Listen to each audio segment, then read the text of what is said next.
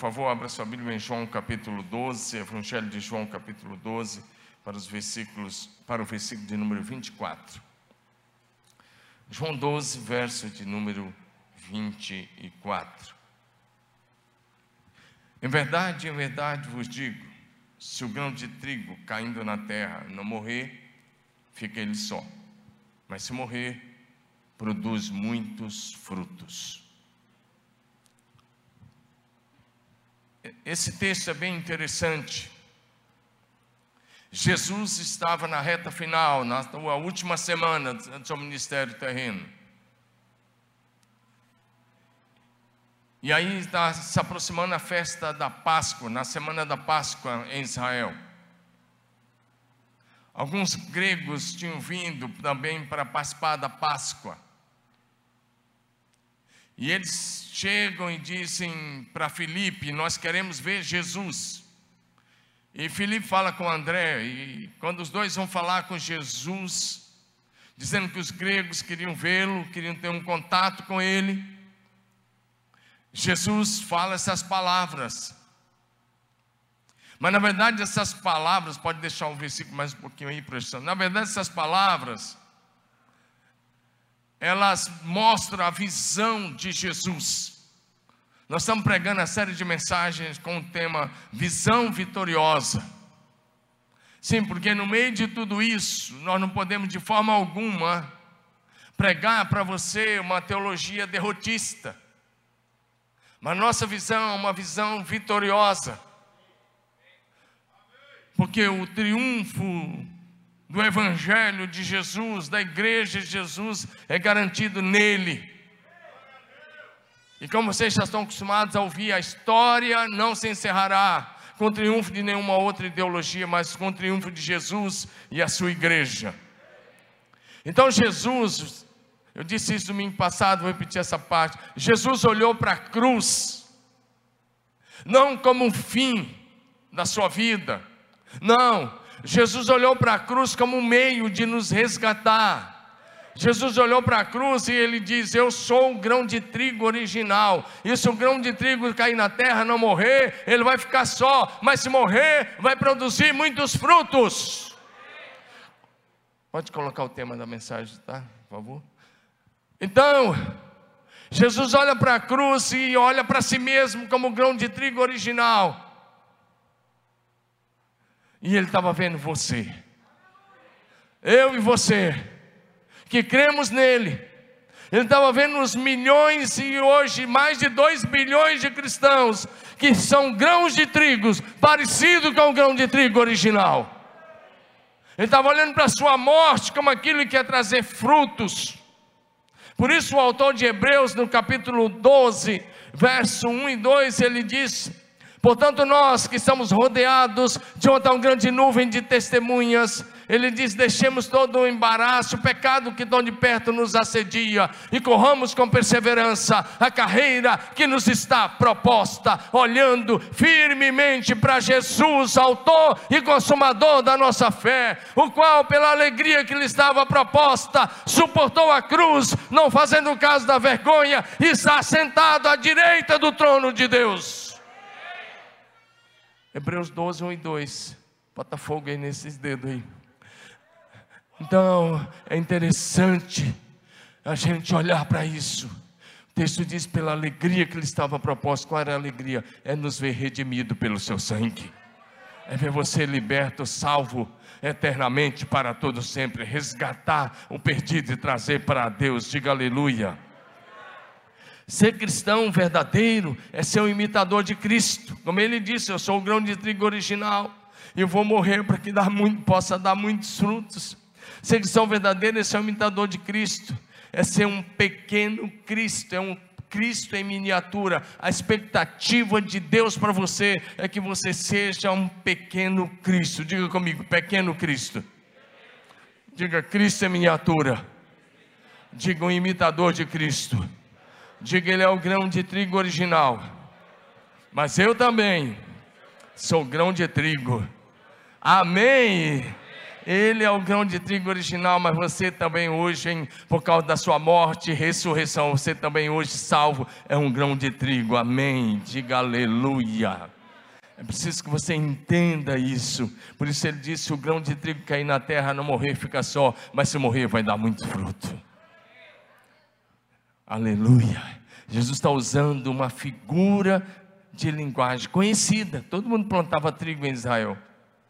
E eu já ouvi uma vez uma explicação, e é verdadeira, que se você plantar um grão de milho numa terra boa, colocar adubo, e vai nascer um pé de milho, possivelmente ele vai dar uma espiga ou duas. Agora imagina que uma espiga de milho, de, uma espiga de milho, ou uma espiga de milho boa, cheia, ela tem no mínimo 600 grãos. Está entendendo? Agora, vamos pegar 600 grãos, mas se ele der duas espigas, e normalmente às vezes o pé dá duas espigas, se a terra for boa, tiver adubo, vai dar no mínimo 1.200 grãos. O que, que Jesus está dizendo? Eu vou morrer, e pra, se eu não morrer, eu vou ficar só, mas se eu morrer, vou gerar para Deus muitos filhos e filhas que têm o caráter de Jesus, que são parecidos com Ele, que têm a essência dele, que têm a vida dele e que vai habitar com Ele na glória da eternidade, formando a família eterna de Deus. Se o grão de trigo cair na terra, morrer, fica só, mas se morrer, dá muito fruto, aleluia. Em Antioquia, Atos capítulo 11, verso 26, diz para a gente que em Antioquia, os discípulos, pela primeira vez, foram chamados cristãos. Aí a igreja já estava com vários anos. Nesse período aí a igreja já estava 18 anos. Nos primeiros 18 anos da história da igreja, eles foram conhecidos apenas como discípulos ou os do caminho. Esses eram os dois nomes pelos quais eram conhecidos. Mas lá em Antioquia, 500 quilômetros de Jerusalém, uma igreja linda nasceu lá entre os gregos e também lá a colônia lá de judeus, alguns se converteram. Mas o pastor titular era, que foi para lá foi Barnabé. Barnabé buscou Saulo e muita gente, um avivamento poderoso lá em Antioquia aconteceu. E aí o texto diz: em Antioquia, os discípulos pela primeira vez foram chamados cristãos que era exatamente o que eu estava dizendo. Diga comigo de novo: pequenos cristos. Cristos em miniatura. Imitadores de Cristo. Essa foi uma palavra que não nasceu dentro da igreja, foi de fora da igreja. Ah, e aí, eu, algum tempo atrás, eu já disse isso a vocês: que a igreja primitiva, a igreja de Jerusalém e a igreja do Novo Testamento, muitas vezes os membros dessa igreja, a igreja do Novo Testamento em geral, eles tinham dificuldades, ouça isso, eles tinham dificuldades de provar para as pessoas que eles não eram deuses. E muitas vezes nós temos dificuldade de provar para o mundo que nós somos de fato e de verdade seguidores de Jesus. Está entendendo? Ele é o grão de trigo original. E eu e você somos grão de trigos. Temos a mesma essência, a mesma unção do Espírito Santo, a mesma graça, o mesmo favor que estava sobre ele. Porque Deus quer que você seja alguém simplesmente parecido com Jesus. Por isso os discípulos foram chamados cristãos. Porque disseram, vocês são parecidos com Cristo. Amém? Seu vizinho pode dizer que você é parecido com Cristo. Sua vizinha pode dizer que você é parecida com Cristo. Fala, fala assim, sei que você está com máscara, mas não, mantenha o distanciamento, mas fala para o teu vizinho assim, Deus o Pai, fala, te ama tanto, tanto, tanto, que Ele quer que você seja simplesmente parecido com Jesus. Diga, Ele é o grão de trigo original, mas você também é grão de trigo sabe, para que você produza muitos frutos, tem que fazer o mesmo que ele fez. Diga aleluia. Você pode dar um aplauso a Jesus, porque ele te incluiu nele. Romanos capítulo 8, verso 29. Porquanto aos que de antemão conheceu, também os predestinou para serem conformes à imagem do seu filho, a fim de que ele, Jesus, seja o primogênito entre muitos irmãos. Deus está formando uma família com milhões, bilhões de pessoas e você em Cristo Jesus faz parte da família de Deus. E é com essa família espiritual que nós vamos viver toda a eternidade. E a eternidade não passa, é com essa família que nós vamos habitar na casa do papai que está no céu para todos sempre. Aleluia!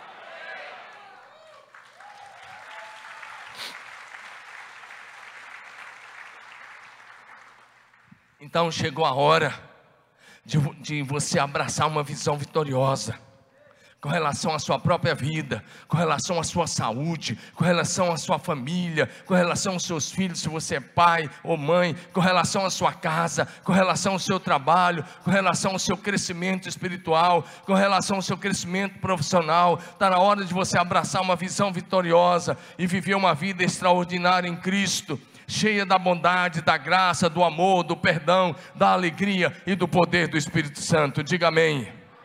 O Senhor Jesus quer tomar a tua mão hoje pela manhã e quer levar você a pensar grande, a ter uma visão exponencial, uma visão vitoriosa do futuro, quer te levar a sonhar o sonho dele, quer te levar a realizar grandes coisas para Deus, o nosso Pai.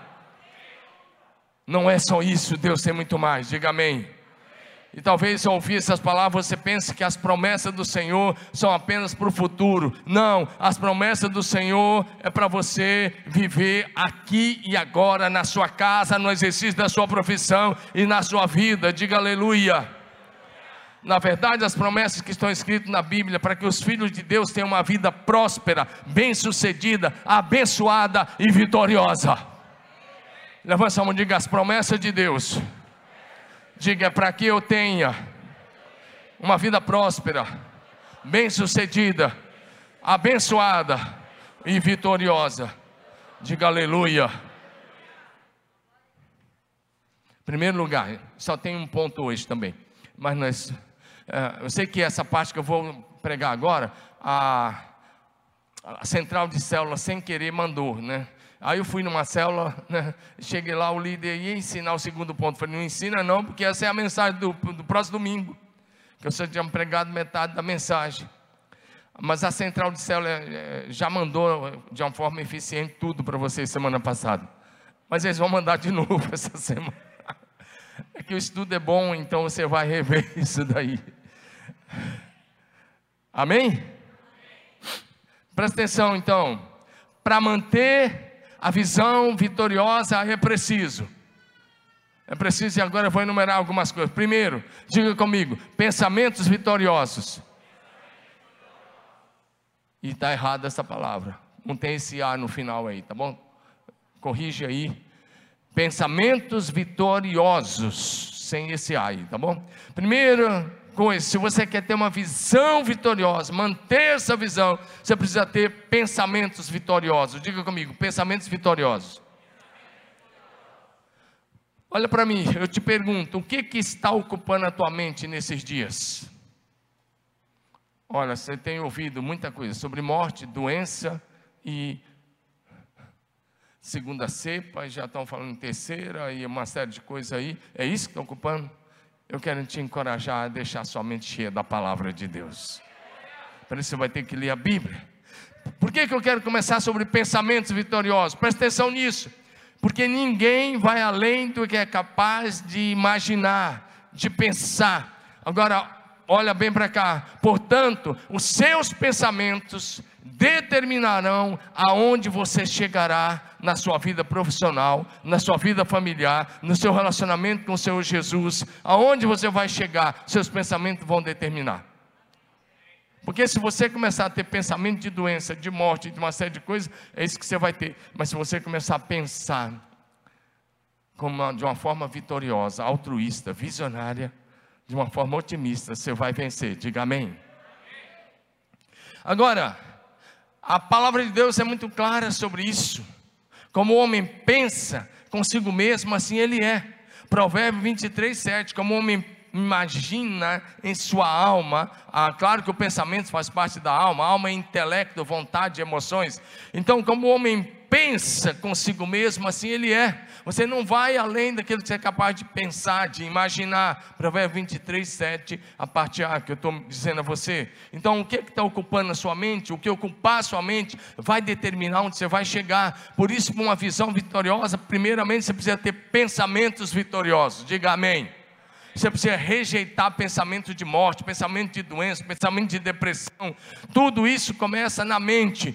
E aí você precisa rejeitar essas coisas, é o que nós chamamos lá, eu coloquei um item lá no Casados para Sempre, desde as primeiras turmas, baseado em Filipenses 4,8, que eu chamo de filtro. Coloca um filtro na sua mente, aceite na sua mente só o que é justo, só o que é puro, só o que é verdadeiro, só o que é louvável, só aquilo que te impulsiona, e rejeite na sua mente todos os pensamentos negativos, todas as setas do diabo, rejeite tudo aquilo que vai tentar te levar para a doença e para a morte, e receba a mente de Cristo em você.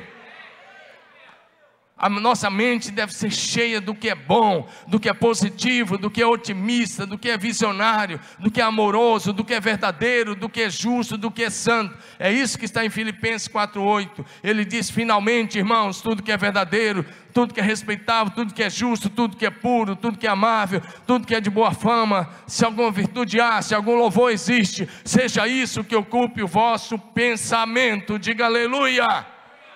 Sua mente não, é, não, não deve ser depósito de coisas ruins.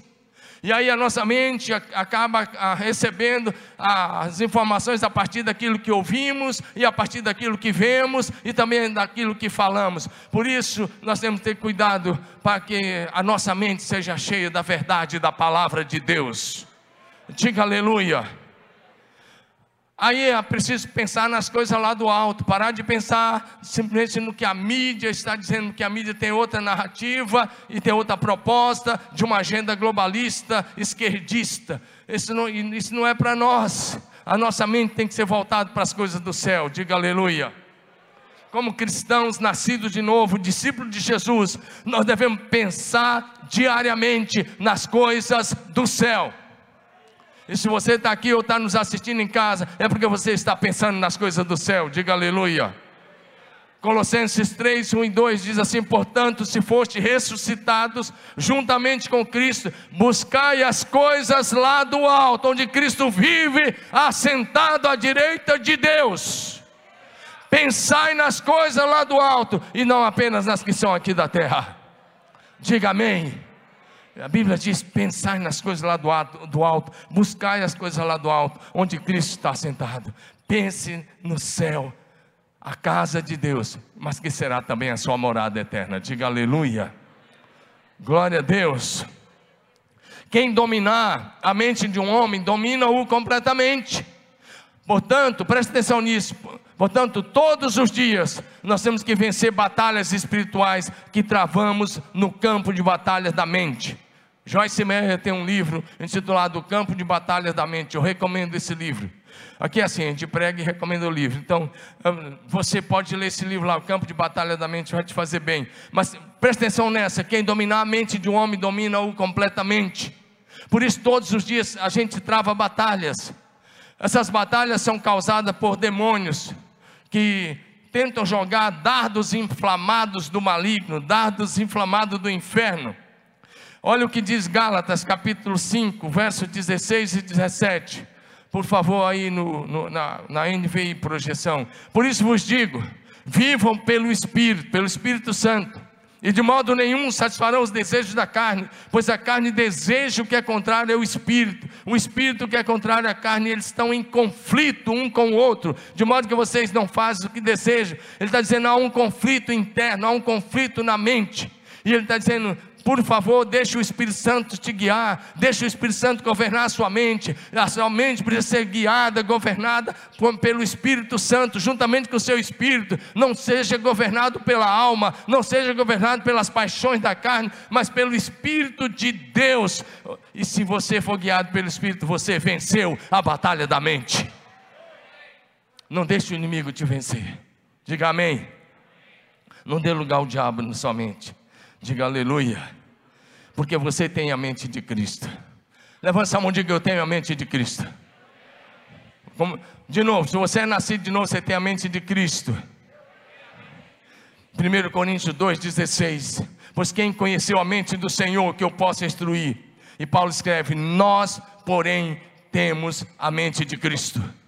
Você pode levantar a mão e dizer com convicção: Eu tenho a mente de Cristo. E se você tem dúvida disso, todos os dias, peça ao Espírito Santo, coloque a mão na sua cabeça e comece a pedir ao Espírito Santo: gere em mim a mente de Cristo, gere em mim a mente de Cristo, gere em mim a mente de Cristo. Diga aleluia. Outra coisa, se você quer ter uma, uma visão vitoriosa, o próximo passo é sentimentos vitoriosos. Diga sentimentos vitoriosos. Diga de novo, sentimentos vitoriosos. Os nossos sentimentos são enganosos, eles oscilam muito. Por isso o ensino bíblico é que nós devemos ter o mesmo sentimento de Cristo Jesus. Diga aleluia. Diga o mesmo sentimento de Cristo Jesus. Filipenses 2, de 5 a 8, diz: Tende em vós o mesmo sentimento de Cristo Jesus. E aí ele está falando do sentimento de humildade, que Jesus, sendo Deus, não teve por usurpação ser igual a Deus, mas humilhou-se a si mesmo, tomando a forma de servo, sendo obediente até a morte e morte de cruz. Nosso sentimento oscila muito. Se agora de manhã você recebeu uma boa notícia, você vai sorrir. Você vai sorrir, você vai ficar alegre, amém? Mas se você, por exemplo, recebeu notícia da morte de alguém, ou de alguém que ficou enfermo, de um amigo querido que está sofrendo, o que, que acontece? Normalmente você vai ficar triste. Então, nossos sentimentos oscilam muito de acordo com as informações que recebemos. Por isso é preciso que a gente tenha o sentimento de Cristo, porque os sentimentos de Cristo não oscilam. Amém? Sentimento de Cristo não oscila. Pode sentir tristeza, sim, dor, sim, mas não vão oscilar e você não vai tomar decisões baseadas nos sentimentos. Ei, olha para mim, toda decisão baseada no sentimento, você tem uma probabilidade grande de errar. Porque na hora das emoções você pode tomar uma decisão e depois quando você vê, você já pecou ou você já perdeu, você já tomou uma decisão errada, e aí você se arrepende, mas você tomou na hora da, das emoções da flor da pele. Por isso, quando você tiver com as emoções da flor da pele, com a esposa, ou com o filho, com o funcionário, ou com o patrão, não toma decisão, não é só contar até 10, vai para casa, ora, busca conselho, pega alguém que é de Deus, senta, ouça, depois toma decisão, porque na multidão de conselheiros há sabedoria. Diga amém. Quantos pecados surgem na hora da emoção? O Davi olha para a mulher, acha bonita, ele fala: quem é, é a mulher? Era a mulher de um dos três melhores amigos dele. Ele foi lá, mandou trazer, adulterou com a mulher, porque ele se deixou guiar pelas emoções. E é assim que acontece no dia a dia. Não só nessa área, nessa área, mas nas mais diferentes áreas, até crimes. Você leva aí, alguém te fala um desaforo para você, talvez aqui não é o caso, é você que está aqui, mas quantas pessoas, ao ouvirem uma palavra dura, sacou de uma arma e foi lá e tirou a vida de alguém enquanto estava, aí depois foi lá na cadeia, se arrependeu. Mas fez aquilo na hora das emoções. Mas foi crime do mesmo jeito, decisão errada. E isso aí é o extremo do que pode acontecer, mas não toma decisão na hora das emoções. Fala assim, vamos orar. Amém? Diga, vamos orar. Diga de novo, vamos orar. E ora. Alguém disse, conta até 10. Eu digo, vai orar. E ora. E ora. E lê a Bíblia. E busca conselhos de homens de Deus, de mulheres de Deus. Aí toma a decisão. Diga amém. Que o amado Espírito Santo gere em você os mesmos sentimentos de Cristo Jesus. Ei, meu irmão, se você está com o sentimento um pouco abalado, não tem problema, eu quero te dizer uma coisa: seja bem-vindo à humanidade. Fala para vocês, irmão, bem-vindo à humanidade. Sabe por que, que eu estou falando isso? Porque é natural que a alma humana fique abatida às vezes. Aí é outra questão, na hora do abatimento da sua alma, também não tome decisões. Não, coloque a sua alma no devido lugar. Ah, na hora que ela está abatida, é normal.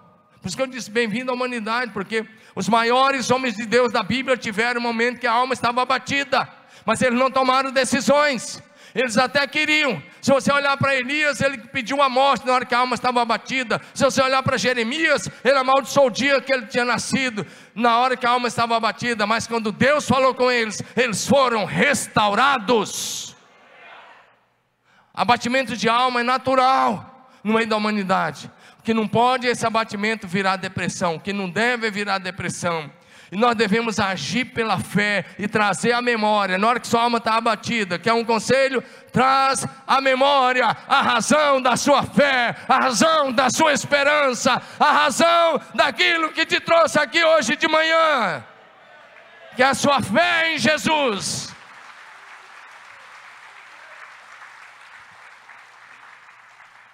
Salmista, Salmo 42, verso 5 ele fala de si para consigo mesmo, pelo Espírito, ele diz assim: Por que estás abatido, ó minha alma? Por que te perturbas dentro de mim? Espera em Deus, pois ainda o louvarei, Ele é meu auxílio e meu Deus.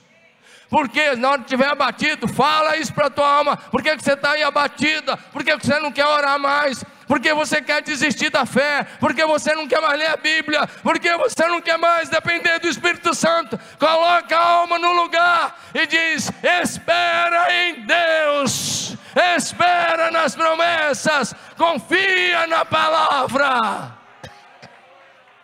Você pode aplaudir Jesus para valer?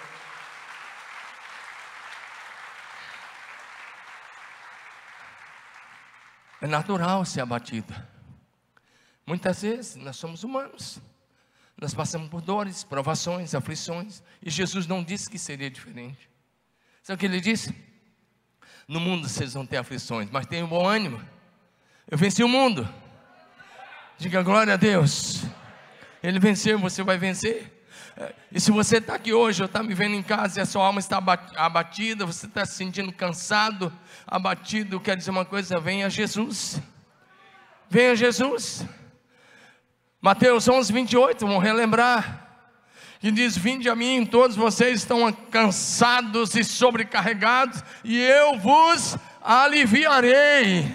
Tem cura para sua alma em Jesus, tem alívio para sua alma em Jesus, tem alívio para sua dor em Jesus. E ele diz: Tomai sobre vós o meu jugo e aprendei de mim que sou manso e humilde de coração. E olha o que ele diz: e encontrareis descanso para a vossa alma, porque o meu jugo é suave e o meu fardo é leve. Aleluia! Eu estou procurando dar o meu melhor, dar o seu melhor na adoração. Seja guiado pelo Espírito de Deus. Não deixe a sua alma abater você. Tem gente que está aqui já há anos abatido de alma. Mas você às vezes está curtindo isso. Eu quero te encorajar, saia dessa situação hoje em nome de Jesus. Coloque essa dor nas mãos de Jesus. Coloque esse abatimento na mão de Jesus. Coloque essa frustração no nome de Jesus. Coloque esse luto nas mãos de Jesus. Coloque essa situação nas mãos de Jesus. Ele é o teu auxílio, é a tua fortaleza. Ele te fortalece, ele te toma pela tua mão direita, ele te ergue e ele diz: Não tenha medo, eu estou com você. Ele disse: Eu te fortaleço, eu te ajudo, te sustento com meu braço direito poderoso. Diga aleluia. Outra coisa, se você quer mesmo manter uma visão vitoriosa, diga comigo: pensamentos vitoriosos Diga sentimentos vitoriosos. Agora diga palavras vitoriosas. Diga de novo, palavras vitoriosas. Ei, o que é está saindo da sua boca nesses dias? O que é está saindo dos seus lábios nesses dias? Eu vou te fazer uma pergunta e deixa a sua esposa responder. Você que é homem, as suas palavras são sempre otimistas, positivas, visionárias. Agora deixa o teu marido responder. As suas palavras, minha irmã, são sempre otimistas, positivas, são sempre visionárias. Se você quer andar em vitória, tem que falar da vitória da cruz, da vitória da ressurreição, amém? Da vitória da segunda vinda de Jesus, das promessas de Deus, aleluia. Jesus sempre fala como um vitorioso. Você nunca vai encontrar Jesus falando como um perdedor. Amém? Diga de novo: Jesus nunca fala como um perdedor. Amém? Tem até aí um, um medley pentecostal que a Aninha canta com os meninos aí. O pessoal, Jean também sabe, a Renata, que fala que perdedor é o diabo, perdedor, perdedor é o capiroto. Jesus é vencedor. Jesus sempre falou como vencedor. E ele é o grão de trigo original. Se você é grão de trigo, fale como vencedor. Para de falar de doença. Para de valorizar tudo isso que a imprensa está valorizando. Não é negar, não, está aí, o problema está aí. Tem que vacinar, tem que tomar os remédios, tem que se cuidar, tem que usar máscara, tem que se cuidar. Mas tem que falar como um vitorioso. Está cheio de gente falando assim, não, porque se eu pegar essa doença eu vou morrer. Eu fui fazer uma visita um dia desse, a gente visita toda semana e uma pessoa falou: se eu pegar essa doença eu vou, eu vou morrer. Eu falei: não, Vamos retirar essa palavra agora. Se a senhora pegar, a senhora vai vencer em nome de Jesus. Para de falar de morte. Para de falar de falência. Para até de criticar, que esse dia está tendo crítica de tudo que é lado, governo, toda coisa. Para com isso. Fala o que é bom. Fala o que é bom sobre a nossa cidade. Diga, fala bem da cidade. Diga, fala bem da cidade. Nós vivemos num país abençoado, um, um estado abençoado, uma cidade abençoada. Provérbio 18, 21 diz para a gente: a morte e a vida estão no poder da língua, e o que bem a, a utiliza come do seu fruto. A morte e a vida estão no poder da língua. Então você tem que olhar para você e diga agora: levanta sua mão e diga, eu tenho a saúde de Cristo Jesus. Diga de novo, eu tenho a saúde de Cristo Jesus. Aí se você mede a sua pressão, dá uma alteraçãozinha, fala não, não aceito não, é 12 por 8. Fala, é 12 por 8. Daí para cima não. Amém? Fala assim o meu coração, bate nele assim, fala meu coração. Bate no ritmo da vida. Diga nada de alteração. Diga no ritmo da vida. Amém. Começa a falar bem da sua saúde. Declara que você tem a saúde de Cristo Jesus. Fala de novo. Eu tenho a saúde de Cristo Jesus. E quando você orar, e quando você tocar em alguém, a doença dele não vai passar para você. A tua cura é que vai passar para ele. Você vai orar na autoridade do nome de Jesus.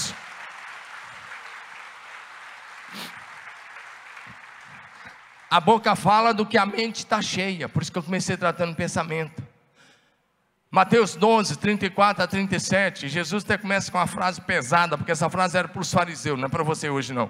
Ele disse para os fariseus: raça de víboras, cobra venenosa, como vocês podem falar coisas boas sendo maus? Aí ele diz: porque a boca fala do que está cheio o coração, mas coração na mente, desculpe, coração na Bíblia é mente, ou consciência. Sabe por que tem gente que só fala besteira?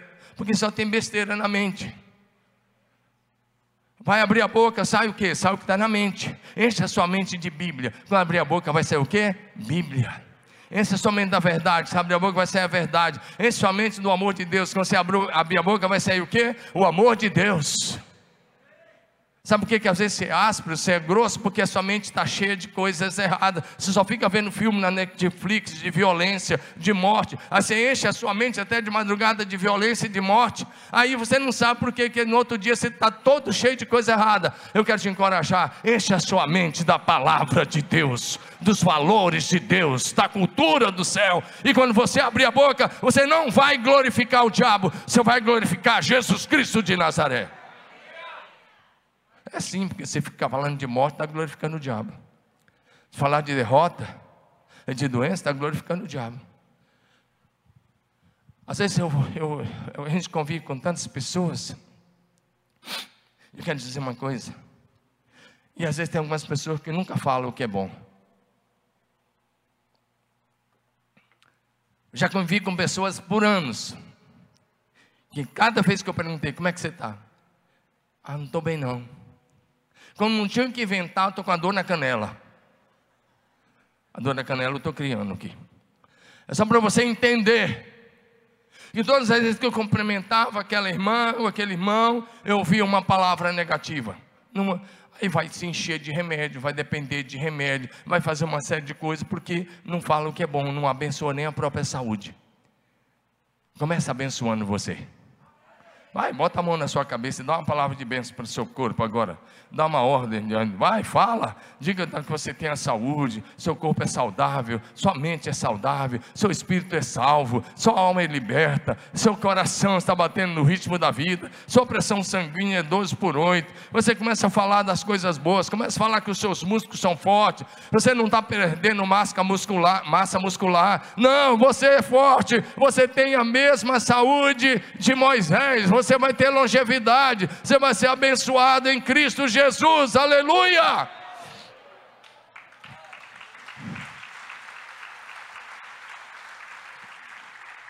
Como discípulos de Jesus, nós temos que falar o que é bom. Diga comigo, falar o que é bom. O muro das lamentações, meu irmão, fica lá em Israel. Você murmurar vai mudar a realidade? Mas você orar vai. Amém ou não? Em vez de murmurar, ore. Leia a Bíblia. Declara a promessa. Amém? Declara a promessa e o impossível vai acontecer diante dos seus olhos. Manifeste a cultura do céu, os valores do céu, os princípios de Deus. Amém? Para de criticar a nação, o Estado, o governo do Estado federal. Para de criticar, comece a orar. Diga amém. Efésios 4, 29. Não sai da vossa boca nenhuma palavra torpe, mas unicamente a que for boa e que ministre graça àqueles que te ouvem. Amém? Diga aleluia. Abrir boca, ao abrir a boca, filho de Deus abrir a boca deve ministrar a palavra de fé. Diga palavra de fé. De cura. Fala, vai dizendo, vai repetindo que a palavra de fé. De cura, salvação, libertação, restauração bênçãos sobre a vida das pessoas. Nós somos chamados para ser bênção e para abençoar, diga amém. Nós não somos chamados para amaldiçoar ninguém. Às vezes dá vontade, mas não vai fazer a vontade, não. Em nome de Jesus, fala o que é bom. Amém. Que você faça mesmo um acordo com o Espírito Santo, consagre seus lábios a Jesus todos os dias, para que eles jamais se abram para criticar quem quer que seja, mas abram sempre para glorificar Deus e abençoar as pessoas nós vamos seguir o conselho de Jesus. Se o teu inimigo está com fome, dá de comer. Se está com sede, dá de beber. Se está nu, dá de vestir. Fazendo isso, você vai amontoar brasa sobre a cabeça dele. Diga aleluia. Faça o que é bom, fale o que é bom. Diga aleluia. As palavras devem ser usadas para ministrar cura. Perto e à distância. Diga perto e à distância. Jesus curou o cérebro do centurião só liberando uma palavra à distância. Precisa ser assim comigo com você. Diga amém. O apóstolo Pedro usou a palavra para curar. O pessoal do louvor pode subir, por favor. Ele olha para o coxo na porta do templo e ele diz: Não tenho prata nem ouro, mas o que eu tenho te dou. Em nome de Jesus Cristo Nazareno, levanta e anda. Use as suas palavras para curar. Amém. Fale só o que é bom. Fale o que abençoa. Fale o que constrói. Amém. Fale bem da sua saúde. Amém. Fale bem da sua família, comece a falar que a sua família é uma bênção. Fale bem da sua casa, fale bem dos seus parentes, fale bem do seu ambiente de trabalho. É lá que você está ganhando o pão de cada dia, é lá que você está ganhando o sustento. Fale bem, abençoa o seu local de trabalho. Abençoa a igreja onde você recebe a palavra. Diga aleluia. Abençoa a cidade, pela bênção do justo, a cidade prospera. Diga aleluia manifeste com suas palavras a presença do Espírito Santo, o fruto do Espírito Santo, que é amor, alegria, paz, bondade, longanimidade, amém? E assim por diante. Que da sua boca saia só aquilo que glorifica a Deus e abençoa as pessoas. E aí o estudo continua, depois você estuda na célula atitudes vitoriosas, porque uma atitude vale mais do que mil palavras. Oração vitoriosa para de fazer aquela oração meia boca, de faz de conta. É, eu quero encorajar você. Nós temos grupos de oração. Fale com os homens daqui, que tem o pastor Wellington, fale com o Fabiano, fale com o Marcos ou com o Carlos. Dá o seu nome, homem, participe. Tem os grupos de mulheres. Fale com uma das pastoras, dá o seu nome. Mas vai lá e ora por grandes coisas. Diga aleluia nós temos a garantia de que podemos orar por grandes coisas e receberemos. Diga aleluia. Nós temos que exercer uma fé vitoriosa. Para com essa fé que você não crê mais em nada. Para de achar que o diabo está no controle. O diabo não está no controle de nada. Ele só age dentro da vontade permissiva de Deus. Ah, mas eu estou tendo derrota, mas então você vai sair da derrota e andar em vitória em nome de Jesus. Porque tudo é possível àquele que crê. Deus quer que você tenha uma vida vitoriosa, diga aleluia. Quero encerrar, e nós já vamos cantar e orar. 2 Coríntios 2,14 diz: Graças, porém, a Deus, que em Cristo Jesus sempre nos conduz em triunfo. Projeção, por favor, esse último texto. Levante sua mão. Diga: Graças, porém, a Deus. Bem forte de novo. Graças, porém, a Deus. Que em Cristo sempre me conduz em triunfo. Fique em pé. Você faz parte da família de Deus. O povo mais feliz dessa terra. Portanto, volte a sorrir. Porque a alegria do Senhor é a tua força. O Senhor Jesus te quer com uma grande visão, uma visão vitoriosa. Ele suportou a cruz como grão de trigo original, para que eu e você pudesse ser grão de trigo hoje, fazendo a vontade de Deus. Jesus suportou a vergonha por sua causa, por minha causa. Ele venceu a morte, ele ressuscitou no terceiro dia, subiu ao céu. Ele está à direita de Deus, nosso Pai. Olhe para ele e tenha uma visão vitoriosa. Você também vai vencer, porque ele venceu. Tem uma vida vitoriosa, porque aquele que começou a boa obra em você é fiel para completar. Diga aleluia tem uma visão vitoriosa, porque você está destinado para vencer. O seu futuro será maravilhoso, o seu futuro final será a glória do céu, a morada eterna com Jesus Cristo. Olha para o seu vizinho antes de cantar, diga: Você é um campeão. Olha para ele, diga: Você é um campeão. Você é um campeão. Você é um campeão, você é um campeão. Diga para ele, em Cristo Jesus, você vai andar em triunfo sobre o mundo, sobre o pecado, sobre o mal, sobre a carne, sobre as tentações. Você já é mais que vencedor em Cristo Jesus.